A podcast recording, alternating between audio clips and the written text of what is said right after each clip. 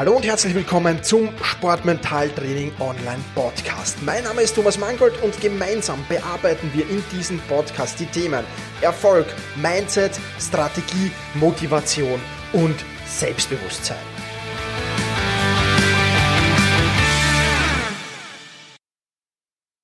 Hallo und ein herzliches Willkommen zur 102. Podcast-Folge des Sportmental Training Podcasts. Mein Name ist Thomas Mangold und ich freue mich sehr, dass du mir auch diese Woche wieder dein Ohr leist. Auch diese Podcast-Folge wird dir von der Sportmental Training Masterclass äh, vorgestellt und denn Dort findest du alles, was du brauchst, um deine mentale Stärke auf das nächste Niveau zu heben. Dort gibt es ein Wettkampfprofil, eine Anamnese und viele, viele Kurse, die genau deine Herausforderungen im Bereich Sport, Mentaltraining, mentale Stärke behandeln und wo du deine mentale Stärke wirklich auf das nächste Niveau heben kannst. Wenn dich das näher interessiert, wechsle jetzt auf sport-mentaltraining.com und hole dort alle Informationen zur Masterclass. Heute gibt's ein Interview. Ein Interview, das sage ich gleich mal offen hier raus, dass ich eigentlich für meinen anderen Podcast, den Selbstmanagement-Podcast, geführt habe. Aber dieses Interview passt perfekt auch für das Sportmentaltraining, denn ich habe mich mit dem Gründer von FlowLab, den Jonas Vossler, unterhalten. Und FlowLab, das ist eine Mentalcoaching-App, die, die er da herausgebracht hat. Und ja, im Interview plaudern wir über Dinge wie Gamification und warum so viele junge Menschen, vor allem junge Menschen, aber nicht nur junge Menschen, so auf Games abfahren und was Sportler oder auch Business-Menschen daraus lernen können. Ja, wir plaudern, wie du in den Flow-Zustand kommst. Wir plaudern über Achtsamkeit, Ablenkung, Hardiness, Mental Contrasting, Routine, Kontrolle und vieles, vieles mehr. Ja, ich kann hier gar nicht alle Themen aufzählen, ähm, die der Jonas angesprochen hat. Wie gesagt, wundert dich nicht, wenn es ab und zu um das Thema Produktivität geht. Ja, das ist eigentlich, wie gesagt, das Interview für meinen anderen Podcast aufgenommen worden, aber du wirst extrem viel auch aus diesem Interview mitnehmen. Ich habe es mir ehrlich gesagt sogar zweimal, nachdem ich es selbst geführt habe, zweimal nochmal angehört, weil so viele spannende Dinge da drin waren. Und ähm, ja, vielleicht hole ich den Jonas in äh, ein paar Monaten hier in diesen Podcast nochmal, wo wir speziell über Sportmentaltraining plaudern werden. Aber ich will es dir auf jeden Fall nicht verheimlichen. Es ist wirklich, wirklich cool. Und ja, hör auf alle Fälle rein in dieses Interview. Also, jetzt nicht mehr lang vorher plaudern Thomas, sondern Vorhang auf für Jonas Vossler von FlowLab. Ja, hallo Jonas, freut mich sehr, dass du dir Zeit für dieses Interview genommen hast. Ähm, ich habe im Intro schon ein bisschen über dich erzählt, aber sei doch mal so lieb, erzähl mal, wer bist du, was machst du, wie war so dein Werdegang und vielleicht auch gleich, wie bist du überhaupt zum Thema Flow gekommen? Ja, sehr gern, Thomas. Vielen Dank, dass ich da sein kann. Ähm, ich erzähle gern kurz zu mir was. Mein Werdegang ist vielleicht nicht ein ganz direkter für jemanden, der heute was mit Flow macht. Ich habe eigentlich Management studiert, ähm, Innovationsmanagement da ging es dann auch schon um so Themen, wie man halt Innovation, Kreativität in Organisationen bringt und die psychologische Komponente natürlich, Mitarbeiterführung, aber vor allem auch das Thema Selbstführung, ähm, individuelle Persönlichkeitsentwicklung und das hat mich schon immer fasziniert. Ähm, also da bin ich dann durch einen kleinen Umweg ähm, an ein motivationspsychologisches Institut gekommen in Berlin, das sich ganz spezifisch mit der Psychologie hinter Spielen äh, Games, nicht nur digitale Games, sondern unterschiedlichste Games beschäftigt. Und da das größte Thema ist da tatsächlich Flow, weil ob man es jetzt für die Kids negativ oder positiv konnotiert, Spiele sind so designt, dass man ähm, ziemlich verlässlich sich in ihnen, sich in ihnen verliert. Ähm, und das findet halt nicht nur dort statt, sondern wir können auch über Flow reden, äh, wenn du möchtest, dieses Konzept, dass man halt mit einer Sache verschmilzt, wird jetzt schon seit einigen Jahren ähm, in der positiven Psychologie untersucht mhm. und ist aber ein sehr universelles Konzept. Also um ein bisschen auch auf meinen Werdegang da einzugehen, ich, ich selbst habe einen Zugang einerseits vom Sport. Du bist ja auch extrem sportlich, habe ich äh, ja. erfahren. Ähm, und es ging, ich war im Prinzip immer leidenschaftlich Basketball gespielt und eigentlich immer, wenn man irgendwie versucht, etwas exzessiv zu betreiben, gerade im sportlichen Bereich, dann stößt man da an das Thema, welche Komponente, wie groß die mentale ist. Und äh, das ist beim Basketball im Teamsport auch relevant und auf der individuellen Ebene, weil halt es gibt eine Art von Stress und Druck und Leistungsdruck und dann gibt es wirklich magische Momente, in denen man individuell oder im Team es so schafft, damit so umzugehen, dass einfach alles läuft. Ja, es kann nicht schief gehen. Mhm. Äh, das fand ich schon immer so faszinierend und als ich dann am Spielwissenschaftlichen Institut hier in Berlin mich damit auch noch ähm, wissenschaftlich beschäftigen konnte, ja, da war es um mich geschehen, sage ich mal. Ich, ähm, ich sag mal, das, was wir heute machen, ist für mich ähm, mit FlowLab auch, das ist für mich äh, ein Glücksfall, weil ich, ich sehe dieses Flow-Thema als eins, was irgendwie sehr viel Potenzial hat für als Philosophie auch, als Lebensphilosophie für die persönliche Entwicklung, besonders in unserer heutigen Zeit. Okay, spannend. Lass uns, lass uns da gleich ein bisschen in das Thema Games eintauchen. Für mich ein sehr spannendes. Ich war ja jetzt nie der Ultra-Gamer. Vielleicht, ich habe Fußball gespielt früher, also äh, wir kommen aus, aus, aus, auch aus, ich komme aus, aus dem Mannschaftssport mehr oder weniger. Das hat relativ wenig Zeit jetzt für Computergames gelassen, wobei so Bundesliga-Manager und sowas hatte ich schon auch. Ja. Ähm, ähm, aber lass uns mal in das Thema Games einsteigen. Was können wir von Games lernen oder wie schaffen es Games einfach uns so in den Flow kommen zu lassen? Ja, das ist, ist, echt spannend und da kann man ein bisschen vorwegnehmen. Ähm, natürlich, wir würden vielleicht die wenigsten auch in unserem Alter würden sich jetzt als Zocker so die Computerspiele spielen bezeichnen. Mhm. Aber was wir gemacht haben, das ist angewandte Spielwissenschaft, nennt sich Ludologie. Ein etwas komischer Begriff, ähm, aber da geht es darum, auch Spieleelemente in verschiedensten Kontexten zu entdecken. Also es kann ein Sportspiel sein, es kann eine soziale Interaktion sein, die auf der Arbeit stattfindet oder halt ja im Groben das Spiel des Lebens. Und äh, da gibt es so die Hypothese, die große, die sagt im Prinzip, da gibt es auch ein Buch, das genauso heißt, von äh, McGonigal, ähm, Jane McGonigal, Reality is Broken.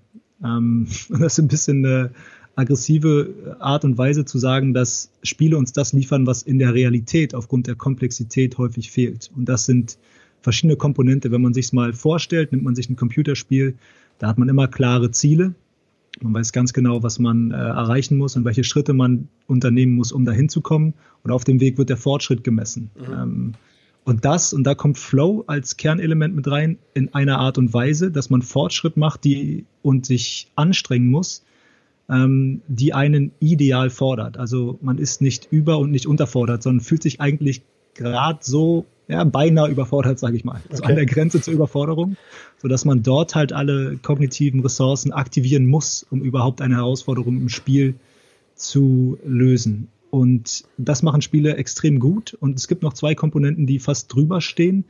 Ähm, das eine ist, man bekommt hier, und das ist, wenn man das auch auf die Arbeitswelt oder meinetwegen auf jede soziale Interaktion übertragen möchte, wirklich unmittelbares Feedback. Mhm.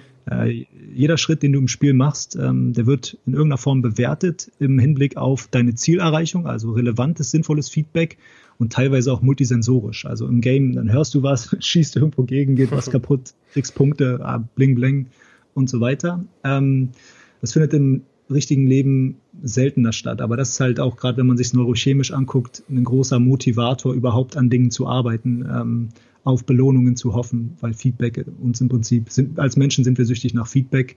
Und dann das letzte, der letzte Punkt ist die Sinnstiftung. Ja, also egal wie sinnvoll man bestimmte Ziele innerhalb eines Spiels wirklich findet, man arbeitet auf etwas hin, was meistens über die persönliche Entwicklung, über die eigene Person hinausgeht. Ja, zum Beispiel ein Teamerfolg oder auch die Welt retten.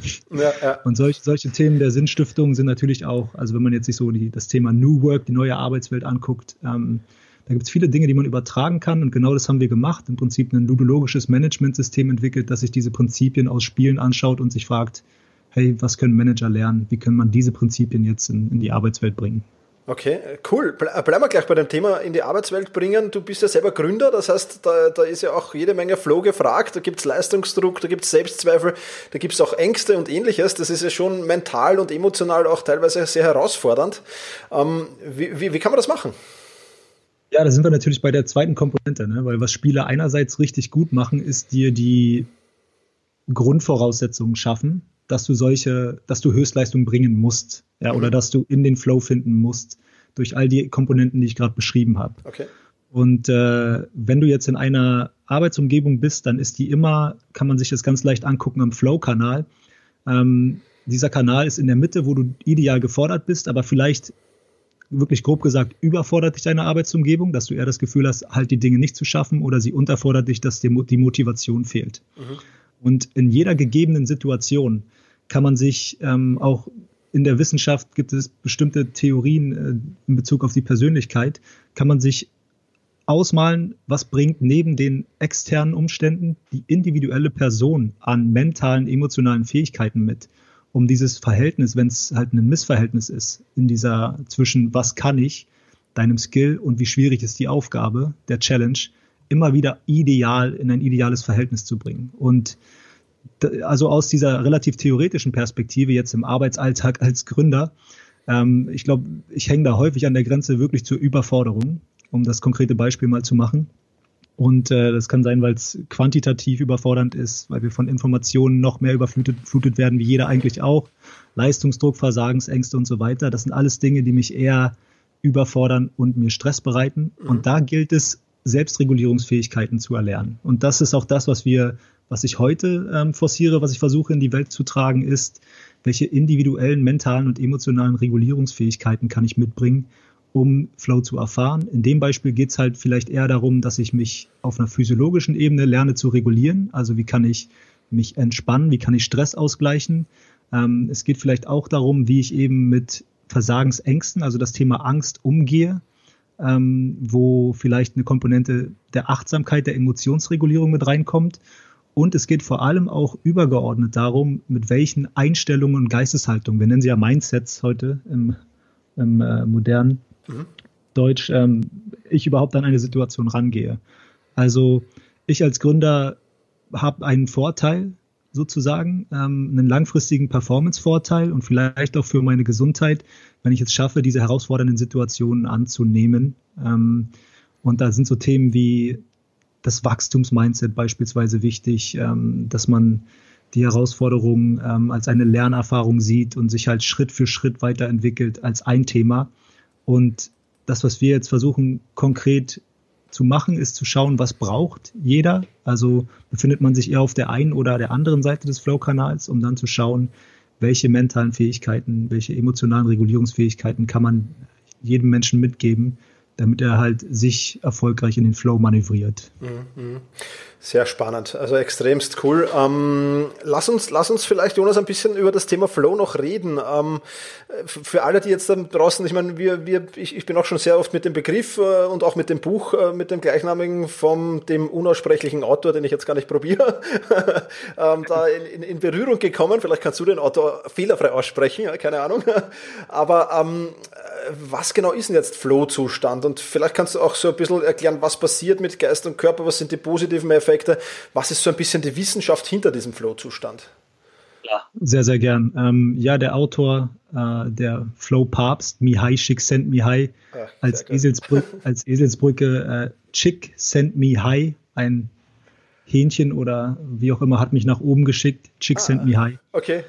ähm, ja, der hat das Ganze mal so ein bisschen, er hat untersucht ähm, in verschiedensten Feldern, ja, von ähm, Profisportlern bis zu kreativen Leuten, ganz normal in der Arbeitswelt, ähm, wie Leute die Erfahrung beschreiben, wenn sie sagen, da fühlen sie sich produktiv und zufrieden zugleich.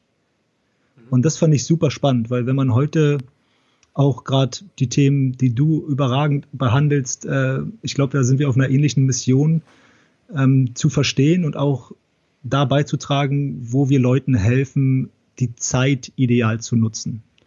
Ähm, oder man kann es halt auch nennen, die Zeit produktiv zu nutzen. Und ich weiß, es gibt eine klassische Perspektive auf Produktivität, die ist sehr output-orientiert, sehr messbar. Ähm, und hier ist Produktivität gemischt mit ähm, dem Gefühl von Zufriedenheit in einer Sache aufgehen. Das hat er die Leute gefragt. Ähm, und ich finde es ich find's relevant, weil wenn ich habe von dir auch schon mal so einen Vergleich gehört, du sagst halt so, ähm, es gibt Müllzeit und dann gibt es, weiß gar nicht, wie du die andere Zeit nennst, aber das finde ich richtig, genau. weil die, die, die, entscheidende Frage ist, äh, wie fühlt sich Produktivität eigentlich an? Ähm, oder wie fühlt sich der Arbeitstag oder meine Erfahrung eigentlich an? Damit ich danach sagen kann, das war für mich in Anführungszeichen produktiv oder nicht. Es muss nicht immer heißen, ich habe mehr geschafft, sondern was es heißen kann, und das ist jetzt ein bisschen der Vorlauf, ist, dass du eben diese optimale Erfahrung gehabt hast, die Leute universell mit verschiedenen Komponenten so beschrieben haben, als eine fließende. Daher kommt dann auch das Wort. Ähm, eine fließende, in der man komplett auf eine Aufgabe konzentriert ist, dann mit der Aufgabe an sich zu verschmelzen scheint und in diesem Sinne auch so ein bisschen den, das, den, den Sinn für einen selbst verliert. Also man wird im Prinzip eins mit der Aufgabe, hat aber das Gefühl, alles unter Kontrolle zu haben und dann ist das Interessante, wenn man auch sagt, Zeit sinnvoll nutzen, da merken die meisten, ah, okay, ich war im Flow, ist, dass man auch aufgrund ähm, neurokognitiver Prozesse, die dort passieren, den Sinn für die Zeit verliert. Also es ist dann manchmal so beim Zocken, wieder das, das Zockenbeispiel, aber es kann auch bei der Arbeit sein, dass du so nach zwei Stunden gefühlt aufwachst und du denkst, du hast gerade fünf Minuten was gemacht, mhm. weil du so in der, in der Sache ähm, involviert warst. Und diese, diese Komponenten, die ich nenne, die wurden mit einer weiteren, die extrem entscheidend ist, von allen immer wieder gesagt, okay, das fühlt sich für mich so an, wenn ich produktiv und zufrieden bin. Und die letzte ist eben dieses, die Aktivität, die ich dort gemacht habe, wird beschrieben als ähm, autotelisch. Das heißt, die Aufgabe an sich, die Tätigkeit an sich ist für mich so befriedigend und belohnend, dass ich gar keine externen Faktoren brauche. Ich mache es nur, um es zu machen. Deswegen ist Spielen so ein gutes Beispiel. Man spielt eigentlich nur, um zu spielen. Mhm. Ähm, du musst den Leuten dafür kein Geld geben oder sie extern, extrinsisch motivieren. Und ähm, Flow ist jetzt definiert, in, wenn man es ganz genau nimmt, als eine Erfahrung, die all diese Komponenten, die ich gerade beschrieben habe, miteinander vereint, um die ideale Erfahrung zu liefern, in der man, und das kann man sich auch noch angucken, dann einerseits neurochemisch oder auf einer kognitiven Ebene tatsächlich auch höchstleistungsfähig ist und einen besonders zufriedenstellenden ähm, Hormoncocktail im Blut hat. Mhm. Extrem spannend, ja. Also das Thema ist wirklich genial und, und ähm, das, was du jetzt beschrieben hast, ich habe es natürlich auch oft beim Arbeiten, keine Frage, aber ich komme extrem oft beim Sport rein. Also wenn ich, wenn ich, wenn ich denke mir dann oft, wenn ich, wenn ich laufen gehe, stehe ich plötzlich wieder vor meiner Tür und denke mir, wow, bist ja erst weggelaufen. Ja. Also es ist echt, dieses, dieses Flow-Gefühl dann zu haben, ist schon was, was sehr, sehr Geniales. Ja. Also ja, ich, also ganz kurz nur, wenn, ja. wenn du dieses, wenn du die, die körperliche Komponente ansprichst, da kann man es nämlich auch aus der neurochemischen Perspektive betrachten, weil ähm, es gibt ja dieses Runners High, vielleicht, das du meinst. So, dass mhm. erst bist du kurz davor und bist beinahe erschöpft, willst aufhören und dann durchbrichst du sozusagen ja. ein bisschen eine, eine, Wand und dann ist alles fließes und du spürst keine Schmerzen mehr. Und das ist ein stark endorphingetriebener Zugang zu Flow. Also, wenn man sich halt verschiedene Neurotransmitter anguckt, dann ist im Prinzip äh, Flow ein riesen Drogencocktail. Also ein einfach eine vermehrte Ausschüttung zu einer bestimmten Zeit von Neurotransmittern, die verschiedene Effekte haben. Die einen sind eben diese glücklich machenden, in Anführungszeichen diese Endorphine, wo es ja darum geht, dass man im Prinzip äh, Schmerz überlebt. Also wenn du einen Schmerz hast, deswegen bringt Sport Endorphine, ähm, oder auch in irgendeiner anderen Form und dann wird er reduziert, dann ist das die Form von Erleichterung. Also das erleichtert den Schmerz, es lässt den Schmerz besser ertragen. Ähm, und auf der anderen Seite im Flow gibt es aber auch noch, und deswegen wird viel geforscht im Bereich äh, CBD, ähm, diese entspannende Komponente. Mhm. Also du bist gleichzeitig aktiviert, ähm, also dein Stresspegel ist auch erhöht, das kann man hormonell auch nachweisen, und zur gleichen Zeit entspannt. Und somit entsteht diese Balance aus, perfekte Balance aus Aktivierung und Entspannung. Mhm. Cool. Genau. Super, super, ja. Genial. Ähm, in, in der Arbeit ist es ja oft so, ähm, um, um wieder ein bisschen auf, auf, auf, auf Business zu kommen, ähm, da, da sind ja viele Ablenkungen da. Ja. Da haben wir Kunden vielleicht äh, Handy, technische Geräte, äh, Vorgesetzte, die stören, ja, aber auch unsere internen äh, Dinge wie Gedanken und Emotionen, unerledigte Aufgaben und ähnliches stören uns natürlich auch immer. Und das hindert natürlich dran, in den Flow zu kommen. Ähm, wie, wie gehst du mit diesen Ablenkungen um? Hast du da Tipps, die du weitergeben kannst? Also ich finde super, dass du beides erwähnst. Ne? Ich finde die externe Perspektive, da will ich gar nicht dem Experten jetzt vorwegreden. Da, da werden, finde ich, für, von dir auch sehr, sehr gute Tipps gegeben. Ähm, das eine ist eine Frage der Selbstorganisation. Also dann Time Management. Es gibt ja verschiedene Produktivitätstechniken, ähm, in denen man im Prinzip, wenn man sich das mal genau anguckt, auch diese Prinzipien umsetzt, die Games auch schaffen. Also so, wie kann ich mir klare Ziele, klare Pausen setzen? Wie kann ich Aufgaben in Teilschritte ähm, aufteilen, sodass ich dann kleine Erfolgserlebnisse habe, um jetzt so kleine Beispiele zu nennen. Mhm. Ähm, wir beschäftigen uns tatsächlich eher mit diesem ähm, mit diesen internen Ablenkungen. Also wie kann man ähm, damit umgehen, dass, okay, du hast jetzt Ablenkungen genannt, dass so wie Gedanken und Emotionen, die dazu führen können, dass ich eben einfach mich nicht auf eine Sache konzentrieren kann oder die Motivation nicht finde. Und ähm, es gibt da verschiedene Herangehensweisen ähm, mit dem, was den Umgang mit Gedanken beispielsweise betrifft. Und die bekannteste ist ja die Achtsamkeitsperspektive, die Achtsamkeitsmeditation. Ähm, Im Endeffekt äh, ist der Schlüssel, da wieder in die Kontrolle zu kommen, auch wenn Kontrolle vielleicht hier ein hartes Wort ist, aber produktiv mit diesen Gedanken umgehen zu können, ist diese Millisekunde erstmal zu gewinnen, der Awareness, der äh, Aufmerksamkeit für sich selbst, für die Gedanken und für die Emotionen. Das kann man tatsächlich durch Achtsamkeit auch trainieren. Und in dem Moment, wo ich wieder meine Gedanken, wo auch immer sie mich gerade hinführen, neutral beobachten kann mit ein bisschen Abstand, dann kann ich vielleicht entscheiden, ob ich diesen Gedanken jetzt folge oder nicht. Mhm. Es klingt relativ abstrakt, aber ähm, es ist ein Mechanismus, der sowohl mit Aufmerksamkeitssteuerung als auch mit äh, Achtsamkeit zu tun hat, der dabei hilft, wenn man den automatisiert, eben nicht jedem willkürlichen Gedanken zu folgen. Ähm, das ist so ein Thema, wenn man das ein bisschen ähm, sich das strukturell mit Gedanken anguckt. Und das zweite Thema, ähm, was auch mir im Alltag wirklich eher noch im Weg steht, ist eher Prokrastination und da geht es im Kern um Emotionen. Also es gibt viele Tools, um dem vorzubeugen, dass man sich, dass man Dinge aufschiebt. Aber man kann sich ein Productivity Framework, äh, man kann sich alles zurechtlegen, man kann sich die Aufgaben, die Ziele klar setzen. Aber am Ende des Tages, wenn du dann an dem Punkt bist, an dem alles bereitet ist und du eigentlich jetzt einfach nur noch diese Sache machen müsstest, dann ist die letzte große Hürde sind noch, ist dein emotionaler Zustand. Ähm, ja.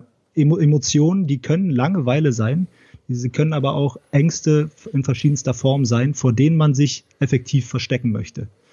Du möchtest gerade etwas anderes machen, eine Gewohnheit ausüben, die du gelernt hast, die halt diese Gefühle ein bisschen leiser machen, ein bisschen abschwächen, wie zum Beispiel dich auf YouTube ablenken. Also gibt es ja verschiedene Strategien, die einputzen und so weiter, aber auf jeden Fall nicht das zu machen, mit dem du gerade negative Gefühle verknüpfst. Und auch hier ist eine Kombination von Achtsamkeit, also einen Moment zu haben und sich dann in, in im Alltag zu sagen, okay, hier ist gerade der Impuls, dass ich wieder andere Dinge tun möchte, als ich eigentlich mir vorgenommen habe, meinen Zielen nicht, äh, nicht auf meine Ziele hinzuarbeiten, kann ich, und das braucht ein bisschen Übung, verstehen, welche Emotion dahinter steckt. Und dann zu sagen, gut, das ist in Ordnung, diese Emotion habe ich, die akzeptiere ich und kann ich mich trotzdem überwinden und hier eine neue Gewohnheit kreieren. Nämlich die Gewohnheit, ah, ich mache doch weiter und trotz der Emotionen werde ich produktiv an meinen Zielen arbeiten. Ähm, das ist eine riesen Herausforderung, mit der ich täglich arbeite, weil äh, ja, bei, bei uns halt viel Versagensangst im Spiel ist und wir viele Dinge machen, von denen wir einfach nicht wissen, äh, ob wir sie können. Und mhm. da muss ich viel arbeiten und zu sagen, okay, mach's trotzdem, weil du hast gerade Angst ähm, davor zu versagen, akzeptiere es, mach's trotzdem, um so immer wieder diese Gewohnheit zu forcieren. Okay, sehr, sehr cool, ja. Also kann ich, kann ich nur unterschreiben. Ich habe mich jetzt gerade versucht, in die Lage zu versetzen, wenn ich prokrastiniere, was natürlich logischerweise auch vorkommt. Also du hast schon vollkommen recht mit dem Emotionsmanagement. Das ist mit Sicherheit ein Tipp, ähm, den man da sehr, sehr gut anwenden kann. Ähm, es geht ja auch um das Thema Mindset und, und du hast auch schon das Thema Zielerreichung ähm, schon das eine oder andere Mal jetzt in, in diesem Podcast erwähnt.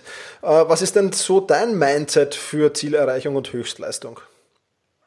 Äh, super spannende Frage. Also es ist auch eine Sache, für die ich mich ganz gezielt interessiere, weil es gibt relativ, das ist so ein bisschen, ähm, überschneidet sich das mit einer Sache, die bei uns in der App auch stattfindet, was Visualisierungen sind. Ähm, mhm. Weil es gibt viel ähm, diese, die Herangehensweise, dass man sagt, okay, wenn du ein Ziel hast, dann ähm, stell dir vor, dass dieses Ziel schon erreicht worden ist. Setz dir möglichst hohe Ziele und dann visualisier mal, wie das ist, wenn du schon dort bist.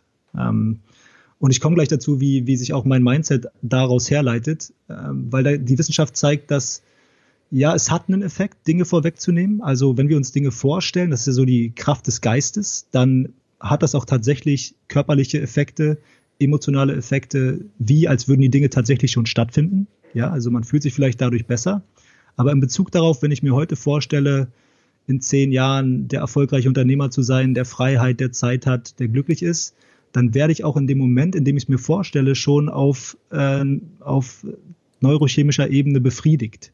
Das heißt, ich habe das Gefühl jetzt schon von Befriedigung in gewisser Form, was mir dann den Drive nimmt, weiter darauf hinzuarbeiten.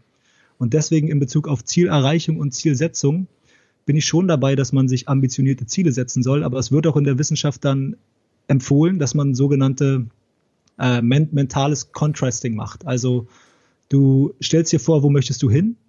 Und dann, worum es aber eigentlich geht bei Zielerreichung, da kommt auch dieser Wachstumsmindset mit rein, ist vorwegzunehmen und zu verstehen, dass man kleine Schritte gehen muss und sich auf diese auch konzentrieren. Also was kann ich heute machen? Welche Gewohnheit kann ich heute schulen? Welchen Skill kann ich heute lernen? Welche Einstellung muss ich heute an den Tag legen, damit ich in zehn Jahren mein Ziel erreicht habe? Oder also welchen Timeframe man sich auch immer setzt und dann gleichzeitig ähm, auch vorwegzunehmen, welche Hindernisse werden mich auf dem Weg dorthin vielleicht daran hindern wollen. Und das können so kleine Sachen sein wie, ah, ich weiß ganz genau, wenn dieses Gefühl aufkommt, dann möchte ich prokrastinieren. Mhm. Ähm, Oder wenn ich äh, auf ein Fitnessziel hingearbeitet habe, dann kenne ich das von mir, wenn ich halt, wenn es die ersten Tage gut lief, dann verspüre ich nicht mehr so diesen Drive. Und sich dann Pläne zu schmieden und Strategien sich schon mal vorwegzunehmen innerhalb vielleicht einer Visualisierung oder eines Zielplans, die Lösungen für diese Hindernisse schon mal bereitlegen, wäre entscheidend. Und so sehe ich auch das Thema Zielsetzung. Ich denke, es gibt ja diese weit verbreitete ähm, die Smart Goals, äh, das, das Smart Goals Framework. Mhm. Und das ist cool, um das Ziel an sich festzusetzen. Aber viel entscheidender ist diese Perspektive, dass man sich dann, dass man dann das Ziel eigentlich loslassen muss. Dass man das Ziel loslassen muss, um halt beide Augen auf die kleinen Schritte zu richten, die man tun muss, um dahin zu kommen. Ähm, und sich nicht halt von den Aspirationen permanent ablenken und leiten zu lassen. Hm, cool, ja. Kann ich, kann ich voll und ganz unterstreichen, ist wirklich äh, ja, ähm, eine, eine sehr, sehr spannende Sache. Lass uns noch kurz, äh, Jonas, du hast ja vorher angesprochen, du warst ambitionierter Basketballer. Ähm, Gibt es noch Dinge, die man aus dem Leistungssport jetzt übertragen kann auf unseren Alltag, äh, wo du sagst, das ist noch erwähnenswert? Ja, ich war ambitionierter Hobby-Basketballer.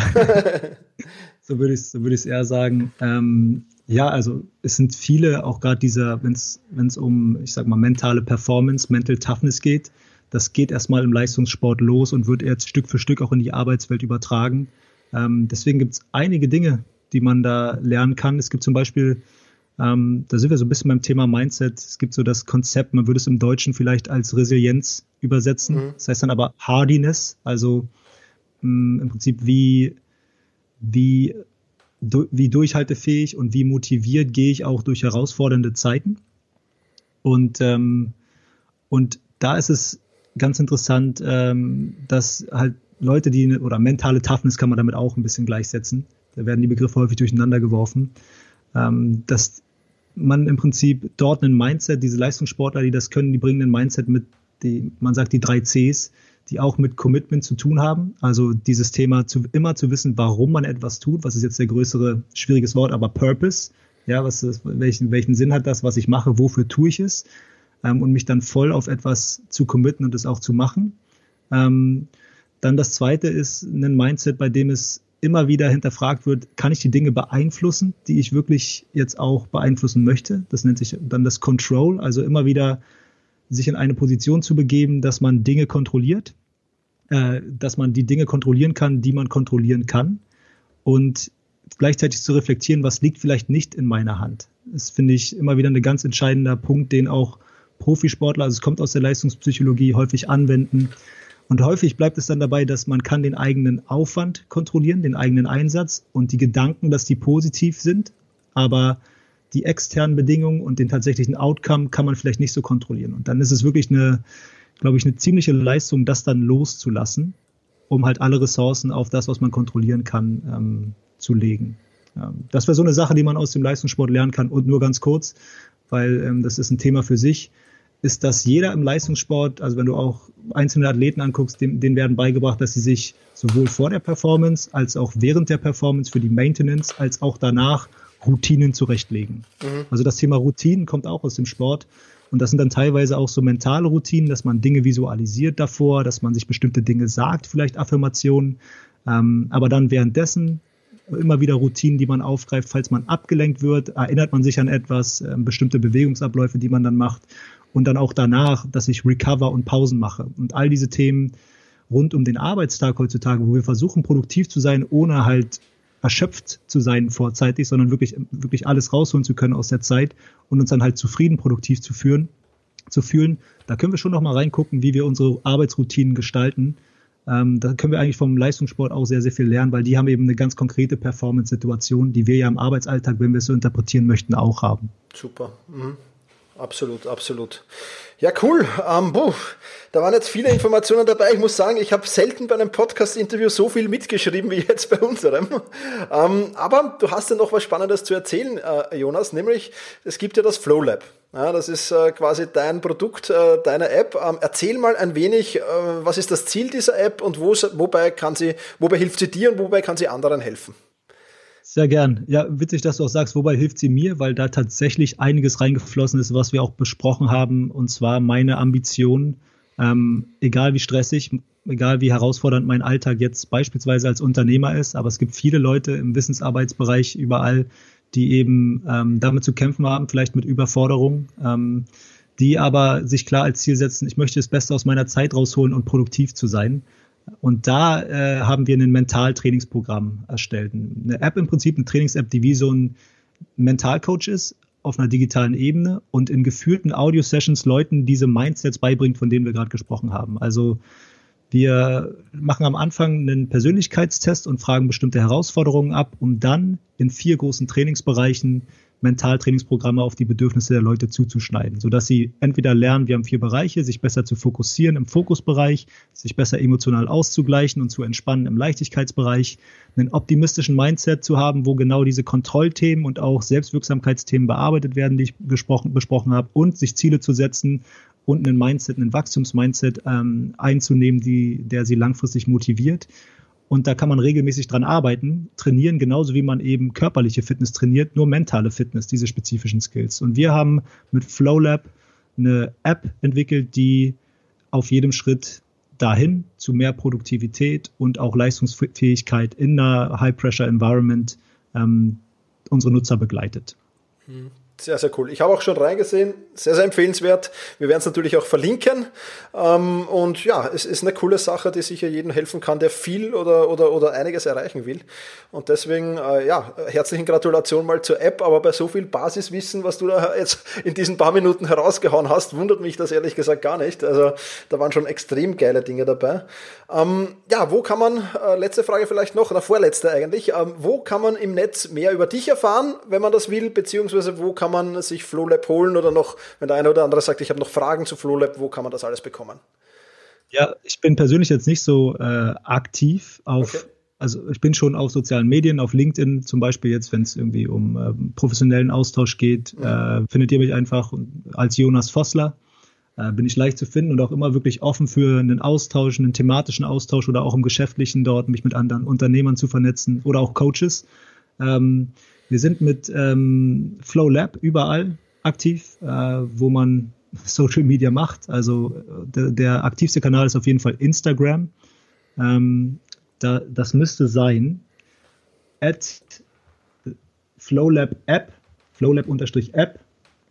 Ähm, und ihr findet aber auch, und wir haben gerade, wir müssen gerade unsere Website umziehen, aktuell ähm, auf unserer Website theflowlab.de und sehr, sehr gern könnt ihr auch einfach in den App Store gehen und Flow Lab zwei Wörter eingeben und einfach unsere App mal ausprobieren und äh, uns gern Feedback geben, wie sie euch gefällt. Genau. Super Sache. Jonas, ich bedanke mich recht, recht herzlich jetzt schon für dieses Interview. Ähm, die letzten Worte in diesem Podcast gehören immer dem Gast. Also wenn du dann noch eine Message hast für meine Hörerinnen und Hörer, hau einfach raus. Ich sage vielen, vielen lieben Dank. Wie gesagt, ich habe selten so viel mitgeschrieben bei einem Podcast-Interview wie bei deinem jetzt. Also ich, ich freue mich schon auf das Feedback zu dieser Podcast-Folge äh, von den Hörerinnen und Hörern. Sag danke für deine Zeit. Vielleicht schaffen wir es in ja, ein paar Monaten nochmal zu plaudern und, und vielleicht in den einen oder anderen Punkt noch ein wenig tiefer einzusteigen. Würde mich auf alle Fälle sehr, sehr freuen. Aber jetzt mal vielen, vielen lieben Dank und wie gesagt, die letzten Worte, die gehören jetzt dir. Vielen Dank, dass ich da sein dürfte, Thomas. Äh, wirklich Spaß gemacht. Ähm, ja, meine, meine letzten Worte, ich würde nochmal wiederholen, etwas so als Leitlinie, die mir wirklich hilft im Alltag. Ähm, was sind die Dinge, die man wirklich kontrollieren kann? Und welche sind es nicht und sich auf die Dinge zu konzentrieren, die man in der Hand hat und andere loszulassen, kann eine enorme Freiheit ähm, wirklich auslösen, also auf seine Ziele hinarbeiten zu können.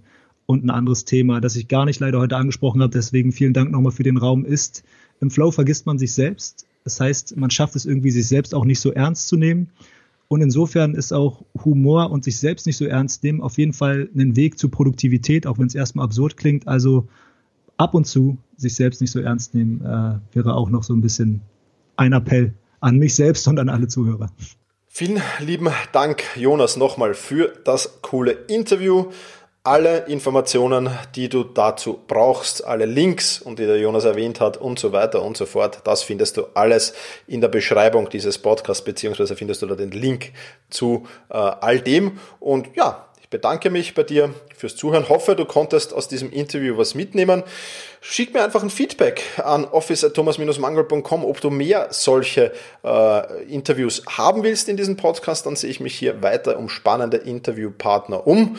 Und ja, in diesem Sinne sage ich vielen, vielen lieben Dank fürs Zuhören. Push your limits und überschreite deine Grenzen. Viele weitere spannende Informationen rund um das Thema Sportmentaltraining, rund um deine mentale Stärke findest du im Bonusbereich zu diesem Podcast. Wenn du dich dazu anmelden willst, dann wechsle jetzt auf sportmentaltraining.online/bonus. Und wenn du denkst, dass eine Freundin, ein Freund, ein Vereinskollege, eine Athletenkollegin von diesem Podcast profitieren kann, dann sei doch so lieb und teile diese Podcast-Folge mit dieser Person. In diesem Sinne, vielen Dank, dass du dabei warst und push your limits, überschreite deine Grenzen.